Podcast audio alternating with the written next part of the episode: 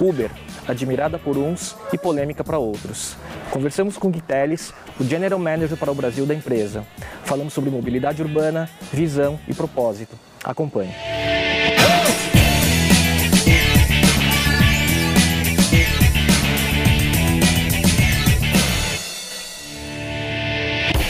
Hoje a gente está aqui com Gui Teles, diretor-geral do Uber no Brasil. Gui, queria que você falasse um pouco, antes de falar sobre o Uber, que tem tanto assunto para a gente conversar, né? É, conta um pouco sobre a sua história antes de entrar na empresa. Bom, eu sou aqui de São Paulo. A Uber, inclusive, gosta de pegar pessoas que são da própria cidade onde elas estão gerenciando. Acho que é importante para conectar com a cultura local. Eu me formei aqui mesmo, eu fiz administração aqui na GV. Ah, passei um tempo até na França durante a faculdade, estudei em Paris, estudei no sul da França comecei a trabalhar um pouco lá, depois vim aqui para São Paulo, trabalhei com investment banking, trabalhei com consultoria no BCG por quase três anos. Ah, e aí foi um pouco nesse contexto que eu conheci o Júlio Vasconcelos, o fundador do Peixe Urbano.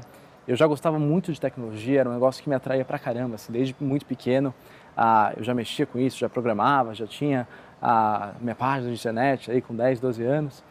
E, e conversando um pouco com ele, assim, acho que ah, eu gostei muito do projeto, gostei muito da pessoa, dos valores e, e decidi ir para o Rio uh, trabalhar no Peixe Urbano e, e combinar com ele uh, essa empreitada. Fiquei no Peixe Urbano dois anos, dois anos e meio. Uh, a gente foi de zero, aí quando eu saí a gente já estava com mil funcionários. E, e aí o Júlio tinha anos. feito... E depois bastante. Tipo, 10 funcionários, 100 funcionários por dia. Último. É, um crescimento exponencial. acho que esse mercado todo de compras coletivas passou por isso, né? Sim. Foi essa fase do boom. E, e, aí o Júlio tinha feito Stanford, ele, poxa, sempre falava um pouco do MBA, como isso era importante, como isso ah, tinha dado uma mudança, um pouco um direcionamento para a vida dele, ah, principalmente colocando ele com pessoas inspiradoras, num ambiente inspirador, que é o Vale do Silício, ah, e realmente abrindo várias portas. E aí nesse contexto eu acabei decidindo ir para Stanford também, passei por aquele processo todo penoso de application ali, de fazer provas e testes e tal, ah, e acabei indo para Stanford lá para Califórnia. Ah, eu fui lá pensando em empreender, Falei, não, vou sair daqui montando a minha empresa. Fiquei um ano lá uh, pensando em algumas ideias. Vim aqui para o Brasil, trabalhei três meses na Monax com Venture Capital, uh, entendendo algumas outras ideias. Pensei até em olhar em fintech, que tinha grandes oportunidades. Uh, hoje a gente está vendo várias empresas surgindo nesse meio, a própria Nubank aí fazendo um, um, trabalho fantástico aí com, com o Davi. E, e aí eu falei, poxa, é um mercado legal, mas ainda não tinha achado. acho que em empreendedorismo se fala muito de ter o projeto, ter equipe ah, e ter o capital. Eu ainda não estava nem no, no, primeiro passo ali. Eu tinha já mais ou menos um amigo que a gente ia trabalhar junto, não tinha muito uma ideia, assim, tinha mais ou menos o espaço, mas não tinha aquela paixão assim por fintech que no final acho que ia fazer a diferença entre, entre eu dar aquele push final ah, e não conseguir. E aí, assim, nesse meio tempo, eu sou um cara, falando já um pouco de mim, fazendo o link com a Uber, que não gostava muito de, de, dessa coisa de ter bens, assim, de, de, realmente ter que gerenciar, sabe? Acreditava em várias coisas que estão ligadas ao DNA da economia compartilhada, né? do uso mais consciente dos ativos. Já não tinha carro quatro anos antes até de, de eu ir para o peixe urbano, então desde os 20 anos eu já não tinha carro. E na época andava bastante de táxi, de transporte público. E em Stanford, acho que lá tinha uma situação muito particular.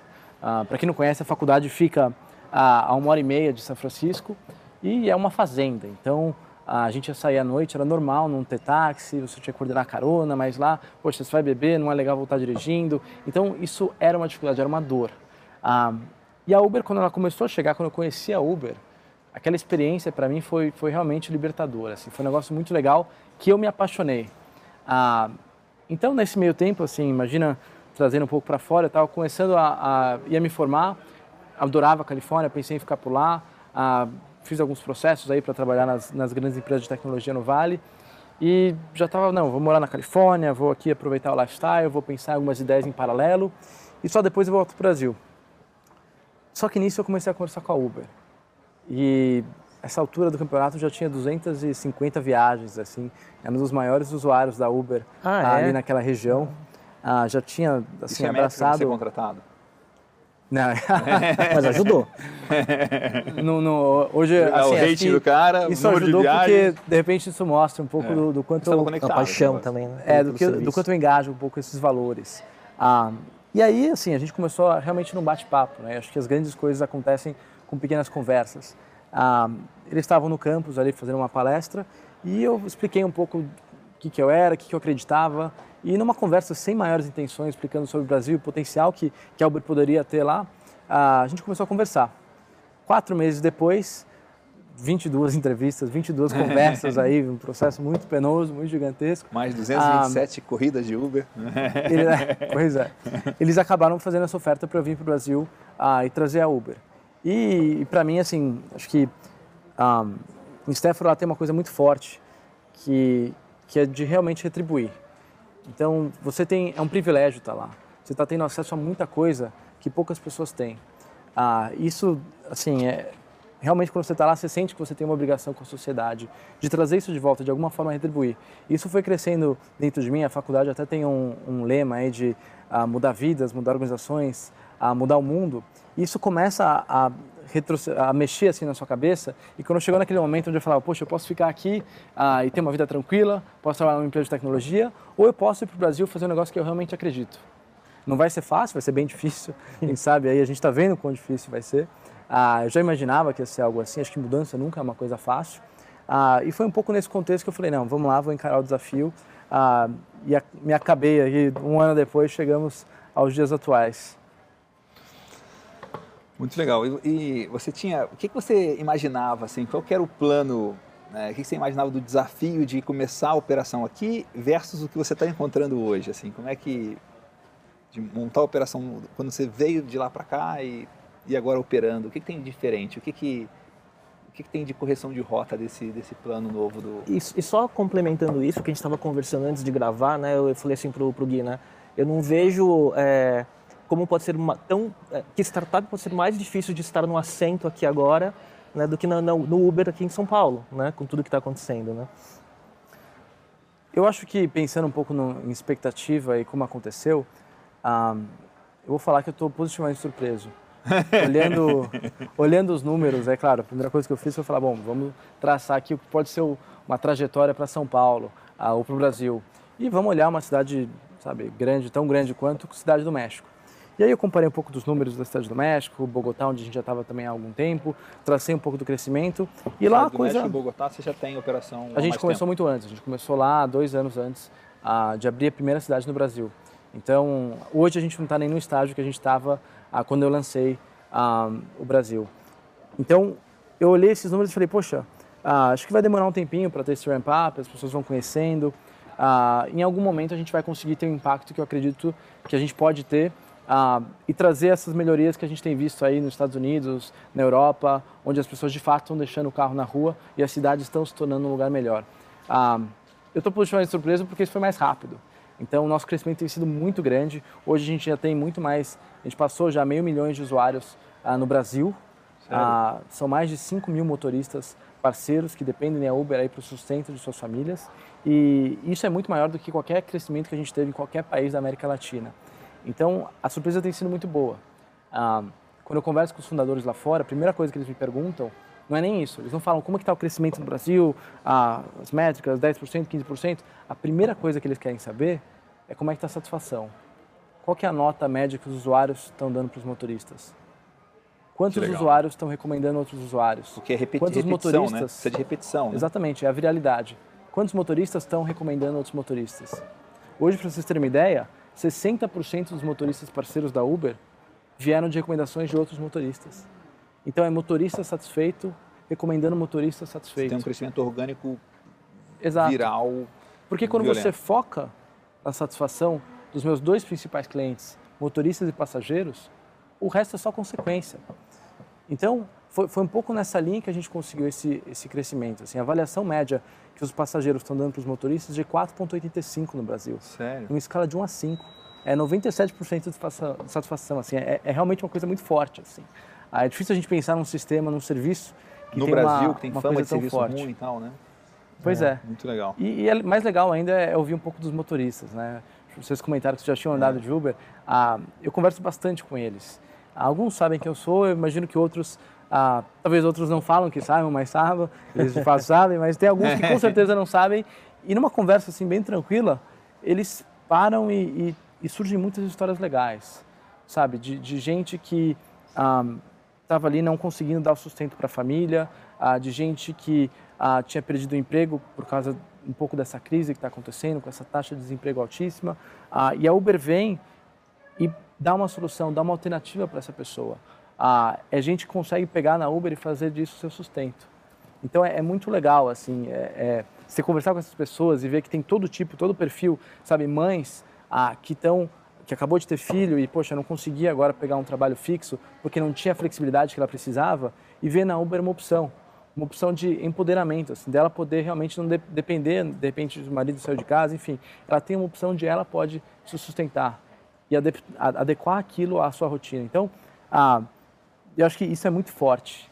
E, e é, o chato, já fazendo um link um pouco com as polêmicas, é que no meio de tanto barulho, sabe, dessa, dessa dualidade que que está longe de ser verdadeira na prática entre, ah não, é Uber contra táxi. Não, é muito mais do que isso, sabe? É Uber e táxi ah, contra um problema comum que é o trânsito. Esse é o problema comum. Ah, e é muito mais do que mobilidade. É, é geração de emprego, ah, é redução do nível de acidentes, é melhor assim do trânsito. Ah, isso é Uber, sabe? A nossa missão não é uma coisa pequena ali que nem o Uber Black, fazer as viagens ali. Não, a nossa missão é melhorar a vida nas cidades. Ah, foi isso que me trouxe para Uber, assim, ouvir os fundadores falando isso de maneira autêntica, com paixão, assim, e ver aquela missão se tornando realidade. Isso realmente é muito legal. Muito legal isso porque eu tive, estou lembrando de três conversas que eu tive com motoristas na, é, trabalham com vocês, de alguma forma, né? Dois aqui no Brasil, que foram hoje, né? Um, eu perguntei, o que você tem de reclamação da Uber? Não tenho nenhuma reclamação. Falei, mas nenhuma? Falei, não, nenhuma. Falei, pô, tem que ser é, muito bom. É assim também, o cara intensamente falar que não tem nenhuma reclamação. A outra foi o cara, que, que pergunta você faria pro Gui Telly, né? Aí ele falou assim, ele falou uma coisa do tipo assim, como que os aplicativos e a transparência dos aplicativos vão ajudar a diminuir a corrupção?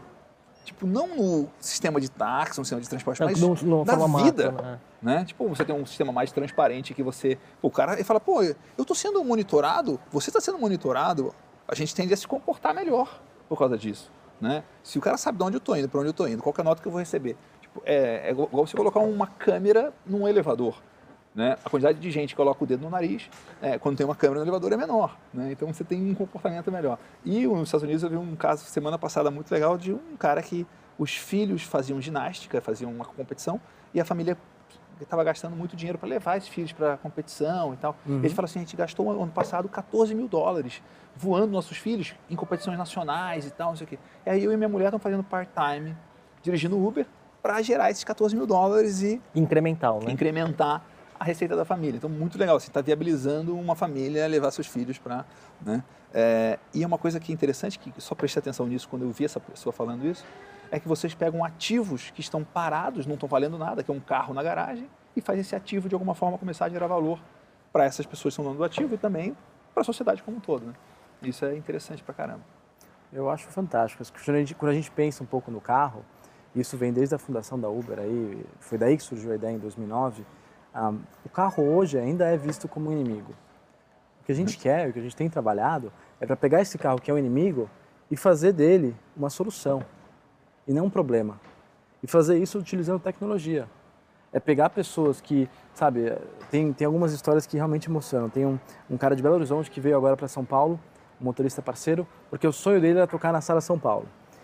E, e, ele fala, meu sonho é esse, mas eu sou músico, músico erudita e eu não consigo fazer o meu sustento só da música.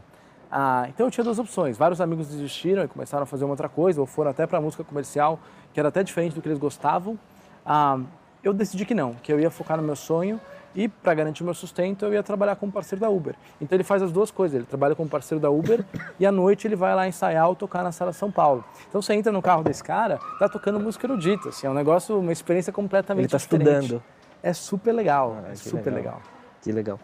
O Gui, a gente está numa semana, a gente está gravando no dia 21 de setembro, né? A gente está numa semana muito curiosa aqui em São Paulo, né? A gente está na semana da mobilidade, amanhã, dia 22, é o Dia Mundial Sem Carro, né? É, então, o, o, nosso, o nosso governo incentivando tudo isso, e por outro lado, é, a Câmara tendo vetado o Uber né, em, em, segunda instância e depois vai para a mesa do prefeito. Né? Como é que vocês estão lidando com, com essa dicotomia de a qualquer momento poder ter que interromper o serviço, mesmo que seja momentaneamente? Né? Eu acho que o que a gente vê, e algumas coisas são importantes que a gente fale aqui, é que em quase todos os lugares do mundo, ou seja, em quase todas as 300 e agora 68 cidades onde a Uber opera, o padrão, a regra, é ou você já tem uma regulamentação, como é o caso em quase todos os Estados Unidos, ou você está em vias de, você já está negociando e pensando o que pode ser feito para se ter essa regulamentação. Então, esse caminho de ou ser regulamentado ah, ou estar em vias de criar uma regulamentação é a regra. A exceção são pouquíssimos casos, e acho que Paris talvez seja um exemplo, onde um serviço, que é um serviço que tinha acabado de ser lançado como Uber Pop, foi suspenso temporariamente. Ah, um serviço, todos os outros cinco continuam funcionando. Então, a regra é essa. A regra é você ter uma coisa nova, uma coisa inovadora. Ah, primeiro, surgindo, né? Então, um bom exemplo que a gente gosta de falar é quando surgiu o carro. Ah, poxa, quando surgiu o carro não tinha regra de, não, tem que ter airbag, tem semáforo, tem faixa de trânsito, retrovisor. Isso tudo veio depois. Qual foi a solução do, beber, do, poder né? público? Foi falar, não, não, não, isso é uma coisa nova, vamos proibi-la e vamos voltar para a charrete. Não, a solução foi, gente, Talvez vamos entender... Talvez charretes tenham sugerido isso. vamos entender, isso pode trazer um benefício para a população, isso vai gerar desenvolvimento econômico, isso vai melhorar a vida das pessoas e das cidades. E o nosso papel, o papel do regulador, é suportar o progresso, não bunir o progresso. Então, o que a gente trabalha ah, é para mostrar um pouco o que, que a Uber pode fazer pela cidade. Sabe, como melhora a mobilidade, como gera emprego. A gente fez agora um compromisso mostrando assim, ele é um compromisso até super conservador, mostrando que facilmente podem ser gerados com a Uber mais 30 mil empregos no Brasil até o ano que vem. São pessoas que de outra forma não teriam oportunidade de renda. Então, são coisas que a Uber pode trazer para a cidade, sabe? Melhora de mobilidade, redução de acidentes. Isso é Uber, é isso que a gente quer trazer. Ah, e o papel do regulador é dar um pouco da infraestrutura. Né? Acho que a lei já fala, já existe uma lei que é o Plano de, de Política ah, de Mobilidade Nacional, que fala que existe duas mobilidades de transporte, transporte público e transporte privado. A Uber se encaixa como um transporte privado. Agora, o que falta é uma regulamentação. E é isso que a gente trabalha com o transporte público. Pensando um pouco nessa semana, ah, já que eu estou falando bastante aqui, sim, eu sei sim. que vocês estão olhando e falando, poxa, mas e essa semana? Poxa, essa semana é mobilidade, assim. Ah, o que a gente trabalha é realmente para melhorar a mobilidade na, na, São, na, cidade de São Paulo. Ah, a Uber, ela realmente, ela melhora, ela adiciona ao ecossistema de transporte. Então, uma coisa que a gente vai fazer amanhã, a gente acabou de divulgar, inclusive, a Dia Mundial Sem Carro. Poxa, como é que a gente pode ter uma cidade sem carro? Com transporte público. Ah, mas eu moro em Parelheiros. Em Parelheiros é difícil, sabe? Às vezes eu tenho que andar 3 km para chegar até o transporte público. Ou eu moro numa região afastada. O que a Uber faz, e tem mapas que mostram isso, é conectar essas regiões que antes não tinham acesso ao transporte público aos hubs de transporte público, que é exatamente o que a gente propôs amanhã as pessoas testarem. Então amanhã a gente vai oferecer 50% de desconto nas viagens que começarem ou terminarem nesses hubs, ou seja, na Praça da Sé, ah, no Largo da Batata, no Tatuapé. Vai ah, virar uma extensão pessoas... do metrô. Exatamente, para que as pessoas consigam, sabe, chegar talvez vindo das áreas mais periféricas da cidade até o transporte público e de lá se locomovam pelo transporte público, porque grande parte do trânsito não acontece nessas áreas periféricas, acontece ali no centro está da cidade. Tem que fazer o trajeto inteiro num veículo, num, num meio de transporte só, e agora você está criando um, criando um formato híbrido, vai metade Uber, metade metrô, metade ônibus. Exatamente, é a complementaridade, é isso, é isso que a Uber faz, assim, ela agrega o transporte público e ela melhora a malha inteira. Legal. E uma coisa que assim, eu, que eu estou ouvindo na sua, na, na sua fala aqui, que está me chamando a atenção, é, é, que vocês, em todos, têm que lidar com essa questão da regulamentação e tal, algum, algum tipo de conflito.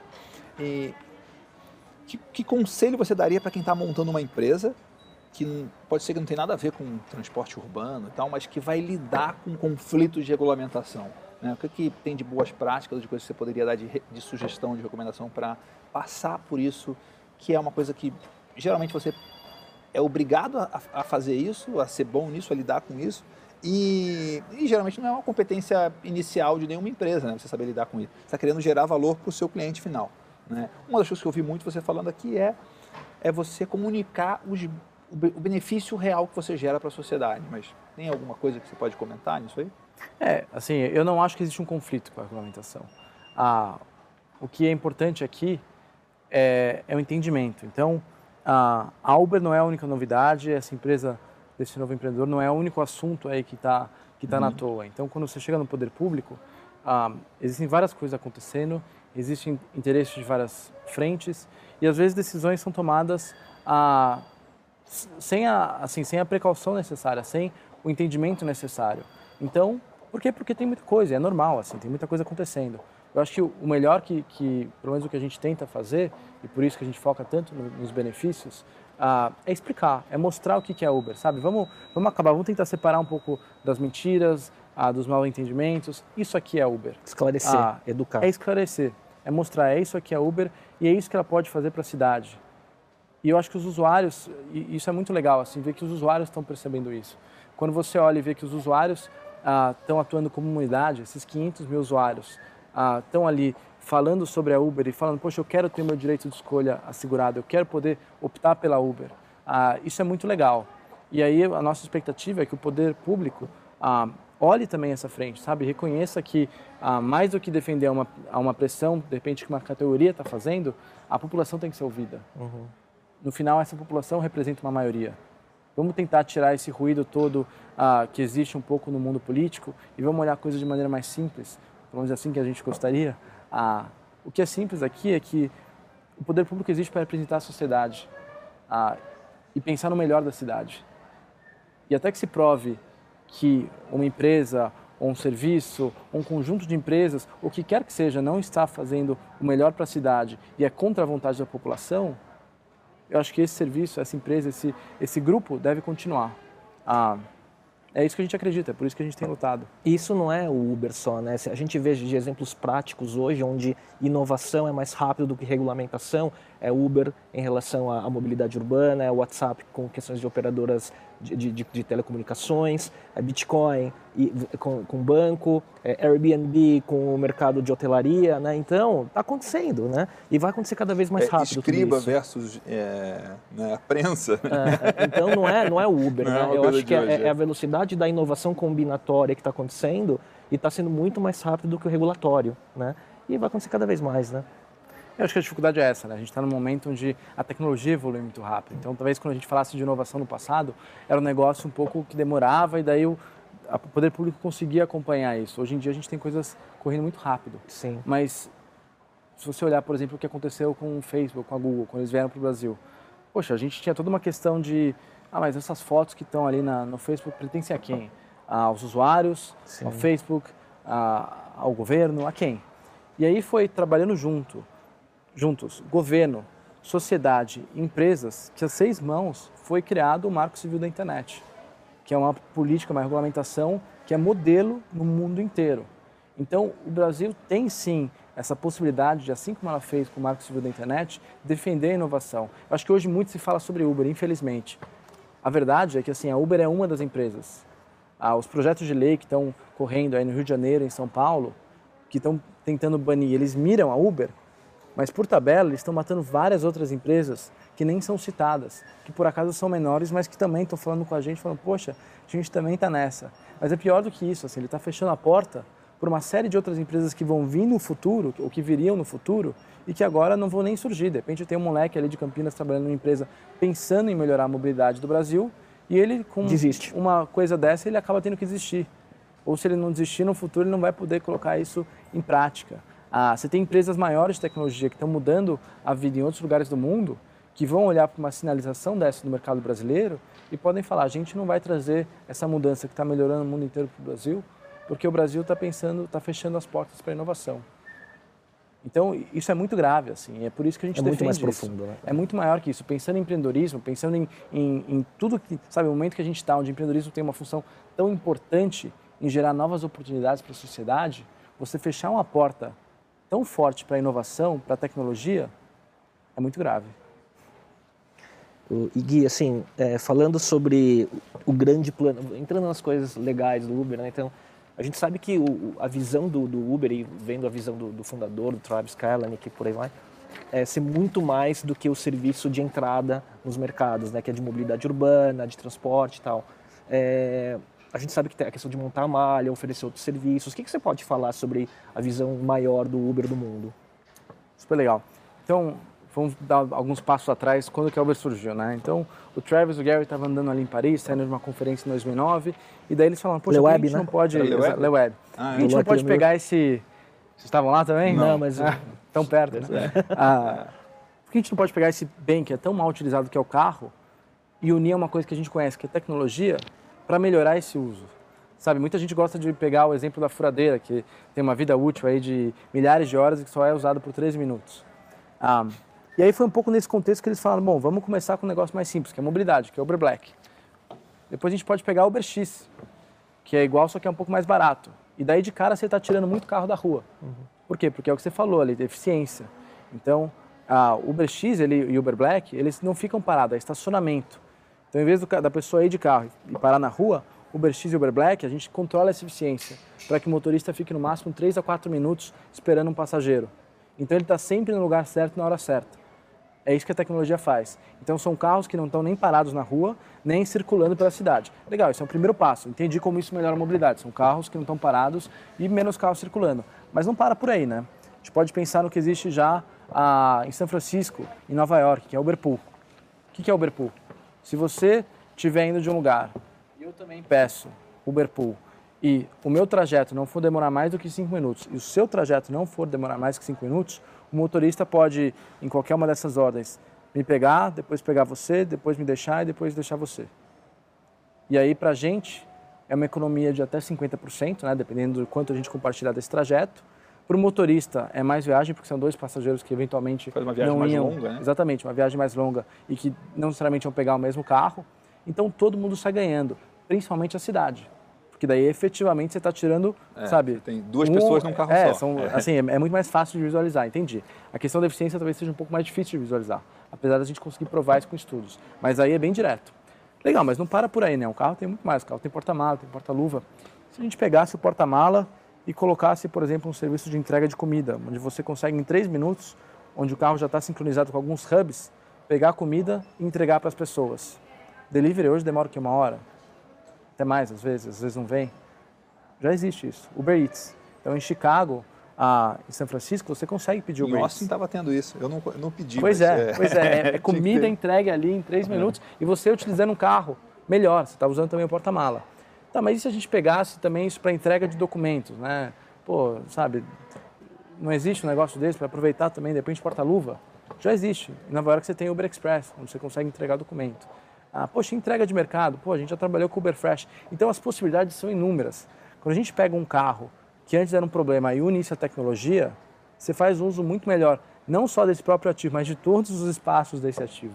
Ah, e aí sim a gente está mudando a vida da cidade, porque daí não é que você está tirando três, quatro carros da rua. A gente sabe que um Uber bem utilizado no cenário dele, se tira até 20 carros da rua.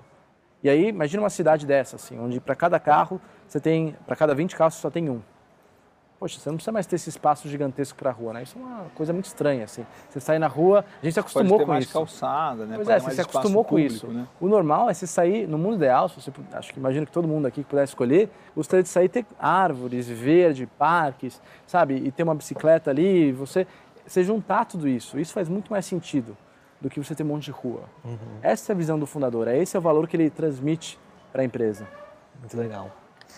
E, e aí, assim, o, Travis Kalanick, assim, eu estava falando antes da gravação, eu tinha visto um, um videocast, uma entrevista dele com Jason Calacanis, que foi um dos primeiros investidores anjo de vocês, né? Acho que era de 2011 ou 2010, bem no comecinho mesmo. E já dava para ver nos olhos do, do, do, Travis que... Eu falei a palavra sangue nos olhos, você quis usar outro termo, mas eu poderia até falar melhor. Mas você via que ele ia fazer acontecer, né? Então, como que é, é como que são os fundadores, né? E como é que eles recrutam os seus executivos pelo, pelo mundo para replicarem a visão e a capacidade de execução deles? Acho que a Uber tem alguns valores importantes e todos eles, eles vêm dos nossos fundadores. Ah, talvez em vez de sangue nos olhos, o que, o que ele tem é persistência. E a persistência, como para qualquer empreendedor, ela tem que estar presente. Ah, por mais, por menor que você acredite que seja o desafio, talvez hoje o meu desafio aqui pareça grande, mas a verdade que qualquer pessoa que está lançando uma empresa nova tem um desafio gigantesco de, mesmo que ela replique o um modelo de negócio, de lançar uma empresa nova num ambiente tão conturbado como é o Brasil. Ah, mais do que isso, assim, é um, é um trabalho muito, muito sozinho quando você é empreendedor e quando você está lançando uma coisa nova. Então, ah, eu acho que o Travis ele traz isso, assim, ele traz essa coisa da persistência, ele procura pessoas persistentes que se engajam com uma visão. Você já teve muito contato é que, com ele? Como é que contrata um cara persistente? Assim? O que, que, que eles te testaram na sua entrevista as 22 entrevistas para ver se você era você, persistente. Você me deu a resposta, é. são 22 entrevistas. Bom, acho que isso é um bom jeito de ver uma é. persistência. É. Ah, eu acho que, assim, o, a persistência ela é quase que uma consequência de você engajar com a visão do Travis uhum. e do Ryan. Ah, são dois caras muito apaixonados. E, e talvez uma das coisas que mais tentei aprender, não vou falar que eu aprendi no, no MBA, mas que eu tentei desenvolver lá com o pessoal de Stanford, é que uma das coisas mais importantes, se não a mais importante de uma empresa e para todos os empreendedores, é saber contratar as pessoas certas e demitir. Todo o resto são pequenos ajustes. o grande sucesso está em escolher as pessoas certas. Montar o time. E o Travis e o Ryan levam isso muito a sério. Então, eu tive muitas conversas com o time deles, mas eu conversei com o Travis e com o Ryan e, e, claro, assim, quando você está entrevistando alguém, tem toda aquela preocupação. As pessoas naturalmente têm alguns vieses. Então é normal, e tem livros que falam sobre como geralmente as impressões vêm nos primeiros 20 segundos de uma conversa. Ah, eles são muito focados nisso, entender não só nos 20 segundos, mas te conhecer a fundo. Quem, quais são seus valores, o que, que você já fez.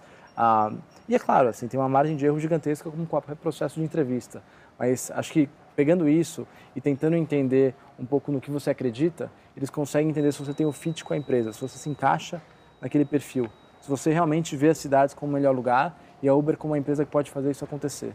E, e eu, eu acredito que eu vejo, assim, eu acredito que eu vi no momento, um, é aquela coisa assim, a gente está todo mundo andando para uma direção e eu posso estar apontando ali falando, você está vendo? E algumas pessoas estão vendo, outras não estão. Sim. E é difícil, assim, porque as pessoas enxergam coisas diferentes. Assim. A gente acha que todo mundo é mais ou menos parecido, todo mundo é completamente diferente. E, e assim, por acaso a gente estava alinhado nesse momento e talvez em outro momento não tivesse. Eu gosto muito da Uber, eu acredito muito no que eles fazem. Eu sou muito fã dos motoristas parceiros e eu acredito muito que isso pode melhorar a vida das pessoas. E, e acho que tem algumas coisas que são realmente percepção. Assim, numa conversa com eles, ah, isso deve ter transparecido e, e talvez por isso que eu esteja aqui hoje. Você tem contato com os outros é, managers, executivos de outros países e tudo mais? Você tem esse intercâmbio?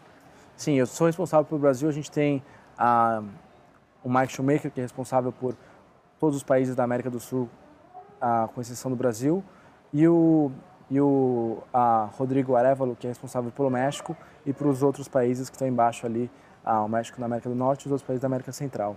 E a gente tem bastante, hoje, agora mesmo, estava conversando com eles dois, para entender, acho que, sabe, você, as grandes decisões, ah, você não pode tomar sozinho. Ah, uma das culturas, uma das coisas muito fortes na Uber, são duas coisas na verdade. Essa cultura de propriedade, você ser dono daquilo. Isso não vem porque eu sou dono do Brasil, porque eu sou responsável pelo Brasil, não. Eu tento passar isso para cada uma das pessoas da minha, da minha equipe. Cada um tem que ser responsável por uma coisa. E é muito importante que eles tenham esse senso de, ownership mesmo. Não, eu sou dono disso aqui. Ah, é o intraempreendedorismo. Ah, isso é a primeira coisa. Ah, a segunda coisa é que as melhores decisões não são feitas com consenso. Então é aquela história mesmo da gente Democracia. jogar com advogado do todo diabo. Todo mundo toma a sua decisão. É, exatamente. Não, não, é. é. não é assim que funciona. Eu incentivo todo mundo ali se desafiar. Então se você fala, olha, vamos... A... Isso é a cultura da empresa também, desafio Super. E... É, é você estar tá o tempo todo Lidar desafiando um ao outro. É você conseguir o tempo todo provar, porque grandes decisões são tomadas assim, quando uma pessoa questiona a outra. Ah, as grandes decisões são tomadas quando eu viro e falo, poxa, vamos lançar agora que nem amanhã a gente vai lançar o Uber, Uber Bike oficialmente para todos os uh, para todos os dias aí uh, ad eterno aí em São Paulo. Agora eu incentivo as pessoas que estão comigo para falar, mas por que amanhã? Mas por que a gente vai lançar? Mas isso faz sentido? Porque mesmo que ela esteja de acordo, é importante esse questionamento. Ela vai, vai te ajudar a validar, Isso te, né? te ajuda a pensar. Isso te ajuda a ter certeza de que isso é a coisa certa. Isso ajuda a outra pessoa também, quando ela for tomar uma decisão, ela já pensar nas perguntas que eu vou fazer para ela e ela testar isso. E é assim que grandes decisões, grandes decisões são feitas, com, com muita discussão, com muita conversa. É difícil porque tem muito desgaste, né? Você imagina ah, um momento onde tem toda essa pressão aí, ah, e minha equipe, claro, passa por isso, e eu passo por isso. E você ainda acrescentar mais uma pressão, é bom, que é, poxa, vamos agora questionar tudo que cada um quer decidir. Então respira e fala, poxa, mas não podemos ter um dia tranquilo? ah, e na Uber não. Acho que não tem como você ter mudança sem com essa tranquilidade. Ah, então, o que a gente procura lá não são pessoas que conseguem ah, se adaptar a conflitos, se adaptar à mudança. Ah, são pessoas que gostam disso. Que geram conflito. É mais do que isso. É uma pessoa que convive bem com essa pressão. Não é uma pessoa que gosta, que toma risco, é uma pessoa que gosta de tomar risco. Que pede. não vou falar que pede, mas que ela, ela é motivada por isso. Convive bem com isso, né? Ela Muito é legal. motivada. Você está falando de Uber Bike, né? E assim, uma outra questão de pauta que é assim, a gente vê que as ações de marketing do Uber, né, são muito bem planejadas, são muito efetivas, né? Então, você falou de Uber Bike, a gente viu Uber Ice Cream outro dia, então são coisas, algumas coisas que realmente acrescentam muito, né, ao, ao, ao negócio do, do, da, da, Uber e à missão dela, e outras que são ideias super criativas também, como o Ice Cream, né? Como é que funciona essa criação? É, é uma, uma, coisa global, regional? Como que funciona esse processo? Até se você puder explicar essas duas ações para quem está assistindo que talvez não conheça, e talvez contar alguma outra ação legal também. Que, claro. É. Ah, então, o Uber Ice, que foi uma ação global mesmo, a gente fez em todos os lugares do mundo. Você conseguia, com um clique de um botão, pedir um Uber. Aqui em São Paulo, ele vinha até você e te entregava três sorvetes da Rochinha de graça. Ah, o fato dele ser uma ação global acaba fazendo com que no Brasil, aqui em São Paulo, o sorvete fosse dado em pleno inverno, né? Nos Estados Unidos era verão, é. que não necessariamente é um problema. Eu adoro é, sorvete no inverno. Ninguém... Sorvete Olha, todo dia. Aqui em inverno, Paris, né? O Bertillon dia... fecha no, no verão, né? Pois é. Então todo dia é dia de sorvete. Acho que a gente, a gente viu pelo tamanho da demanda aqui, pela procura que teve do sorvete. Se for no verão, então é um problema, né? Pois é. Então, por mais que seja uma ação global, a gente tenta fazer isso adequado à cidade. Então aqui a gente fez uma parceria com a Rochinha, que é uma empresa local. A nos Estados Unidos tiveram uma parceria grande com a Häagen Dazs. Então, em cada lugar do mundo tem o seu parceiro local para dar esse gosto local para a ação.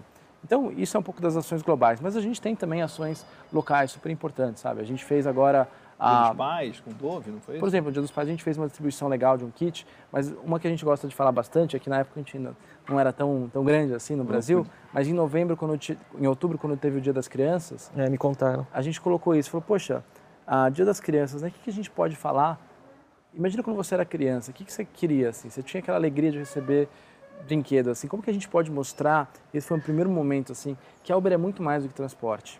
E aí a gente fez uma parceria super legal com a Casa Hope, que ajuda crianças ah, que estão sendo tratadas pelo câncer, câncer, onde pessoas podiam, com um clique de botão também, pedir um carro, ele vinha até você e você doava brinquedos. Esses brinquedos foram coletados e entregues depois à Casa Hope. Então, de novo, é você usar uma plataforma que conecta motorista a passageiro para fazer alguma coisa muito maior. Para conectar brinquedo com crianças carentes. Que querem, exatamente, fazer disso não um dia das crianças, mas um dia de todas as crianças. Então são coisas assim que são muito legais. Assim. Como que isso é feito? Poxa, literalmente a gente levantando ali, batendo um papo, e acho que o ambiente motiva isso. Né? A Uber ainda é uma startup no Brasil. Sim. Não tem como fugir disso. A gente é pequeno. Talvez no mundo a gente tenha aí 4 mil funcionários espalhados, grande parte deles em São Francisco. Mas no Brasil a gente é pequeno. Então, eu acho que é esse dinamismo, essa flexibilidade a, que uma startup te permite, que é uma das coisas mais legais e mais interessantes do empreendedorismo, né? Você poder pensar sem barreiras e ter ideias desse tipo. É, dá para ver assim, né? Tendo essa malha né, urbana de mobilidade, você pode plugar muita coisa, né? Muitas causas, né, como essa, né? Claro, não, assim, não tem por que parar. De novo, não, quando não você... Tem limite, né? Quando você não mira na mobilidade, mas no bem-estar da, da cidade, tem muita coisa que pode ser feita, sabe? É uma questão de trabalhar a criatividade aí e fazer as coisas acontecerem. Maravilha. O que, que você sabe hoje que você gostaria de saber quando você estava começando? O que, que eu sei hoje que eu gostaria de saber quando eu estava começando? Estou escolhendo algumas coisas, tem várias. Aprendizados são muitos. Acho que essa cultura de estar o tempo todo aprendendo é muito legal. Um, talvez o mais importante de tudo é que, pensando um pouco, até ligando com a questão do empreendedorismo, nos Estados Unidos a gente tem esse modelo do iteration, né? Você monta um business, um modelo de negócio, daí você muda essa ideia, você pode mudar, e daí você faz acontecer, e muda, e muda, e muda, e você vai se adequando ao mercado. Isso funciona muito bem lá, é muito bonito. No Brasil não é tão fácil. Então, no Brasil, infelizmente, e eu espero que a gente consiga mudar isso pelo bem do empreendedorismo local, ah, uma mudança dessa envolve mudar a razão social, mudar o registro, ah, mudar toda uma estrutura, tem toda uma burocracia que ingesta o processo criativo das empresas. Ah, eu acho que isso eu fui percebendo cada vez mais na Uber e no meu caso, assim, o, o, que isso traz é que eu preferia já no primeiro dia, em vez de eu já montar aos poucos e montando o meu time, talvez o time de comunicação que hoje me ajuda muito com ações, ah, ou um time de marketing, em vez de eu começar tão sozinho, eu queria já ter tido toda essa preparação antes de ter um time de suporte estruturado, porque o Brasil tem desafios que são muito diferentes dos outros lugares do mundo. Então, aqui você não pode começar a cooperação ah, é, é mais difícil fazer assim. É muito mais legal e as coisas vão ser muito maiores, sabe? Quando você tem ali um time de comunicação que vai te ajudar, ah, que te vai te ajudar a pensar, ah, e aí o impacto é muito maior. E pensando na Uber, que tem tantos desafios pela frente, ah, é sempre melhor você não ter que fazer, minimizar esse tempo de aprendizado, de erros do passado e já começar a... Estruturado. Estruturado. É, Gui, que livro que você gostaria de indicar para o público que é basicamente de empreendedores e do ecossistema de empreendedorismo digital, principalmente no Brasil? São tantos. Acho que para não ficar tão Pode ser um mesmos... clássico que você leu há muito tempo, pode ser um que você leu recente, mas alguma coisa que te marcou. E não precisa ser de business também, né? Eu acho que tem um livro muito interessante que é, em inglês é Path to Power, que é o caminho para o poder, assim. Um, Path to Power? É, leia esse livro com, com olhar crítico, não aceite tudo que está escrito lá. Uhum. Mas ele explica um pouco como funciona a dinâmica do poder, assim, pensando naquele seriado do Netflix, o House of Cards. Perfeito. Que, que brinca um pouco com essa dinâmica do poder. Esse livro coloca uma estrutura e dá exemplos e tira até recomendações que, de novo, aceite ou não, entenda ou não. Mas é um framework. Como funciona exatamente, como funciona esse jogo de poder. Tudo, né? Até com coisas que você não gosta. Exatamente, assim, então acho que às vezes, pelo menos eu, assim, eu entendo bastante, eu procurava trabalhar bastante, entender muito de negócio, de startups e tal, mas essa questão de, de, poder, assim, parece uma coisa tão intangível, né? E você ter um, um, um framework, uma estrutura, uma didática por trás é muito legal. De novo, nem tudo se aplica ali.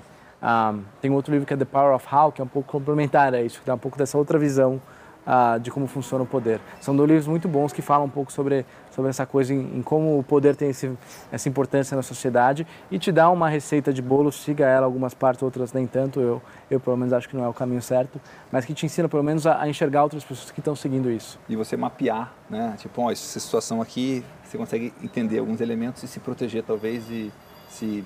Exatamente, acho que isso vale tanto para ataque quanto para defesa. Muito bom. É, tem alguma lição de empreendedorismo que você gostaria de compartilhar com quem está te assistindo? Ah, eu já falei algumas, ah, mas talvez eu vou repetir a mais importante, que e eu vou fazer um pouco, dar um passo para trás e quando a gente pensa em startup, muito se fala sobre a ah, produto em si, né? Então focar no produto e como você tem que iterar o produto, e esse é um pouco do modelo americano. Ele é super forte com o modelo israelense, onde você tem startups inteiras que são formadas em cima de um produto, né? Porque até a cultura local ali tem um grupo de engenharia muito forte ali no, em Israel. E, e cada vez mais o empreendedorismo, quando ele vem para frente, ele parece ser uma coisa de produto. E a verdade é que empresas são feitas de pessoas. Então eu vou repetir isso que eu já falei.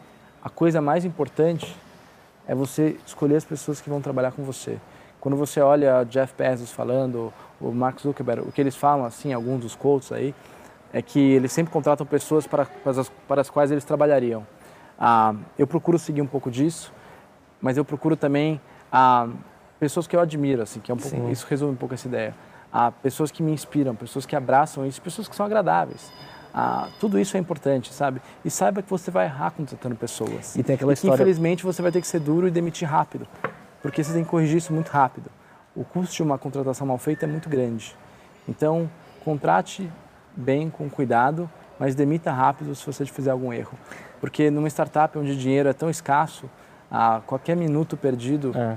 Pode ter impacto muito Tempo grande. é importante. Eu vi um cara nos Estados Unidos falando semana passada isso eu nunca demiti é, rápido demais. Nunca me arrependi de ter demitido rápido demais. Não, tem aquela história clássica, né? A player contrata né? A é, player, é. né? B Exatamente. player contrata C player, né? Então, Exatamente. Né? É, a gente gosta de terminar essa conversa não com uma pergunta, com alguma coisa, mas para você desafiar quem está assistindo, né? É, acho que você vai gostar de fazer isso.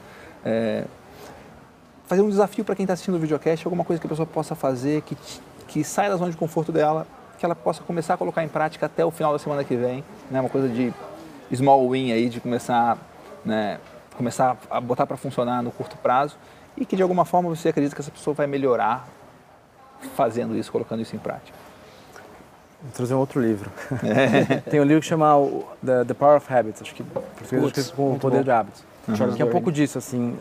a primeira coisa que eu convidaria assim, as pessoas a tentarem é parar um momento e, e olhar assim o, o dia a dia, a, quais são os seus hábitos a, e tentar colocar um negócio assim que isso vem muito do, do, Vale do Silício. Assim, por trás dessa cultura do Vale do Silício, tem uma cultura muito forte de meditação, de yoga, de, de orgânicos. Mindfulness. Ah, é onde eu ia chegar.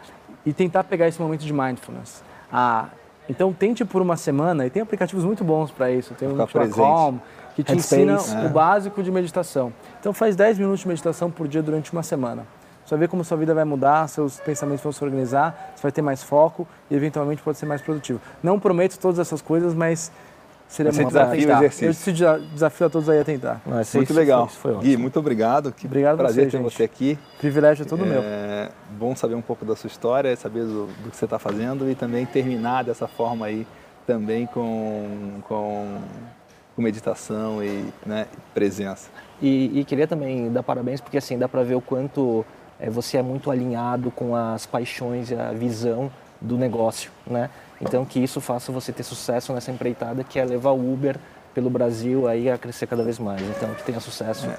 Parabéns. E, Muito e, obrigado, e, gente. E legal ver esse negócio dele falar assim, ah não, porque a gente quer contratar pessoas que gostam e que sabem lidar com o risco e com o desafio e tal. E aí a gente falando ali com ele, ah, isso tal, a gente, não, tá tudo bem. Então, é. é Ele foi bem contratado, né? Muito legal. Obrigado, gente. Muito obrigado aí. Parabéns para vocês aí por todo o programa. Obrigado. É um prazer. Obrigado.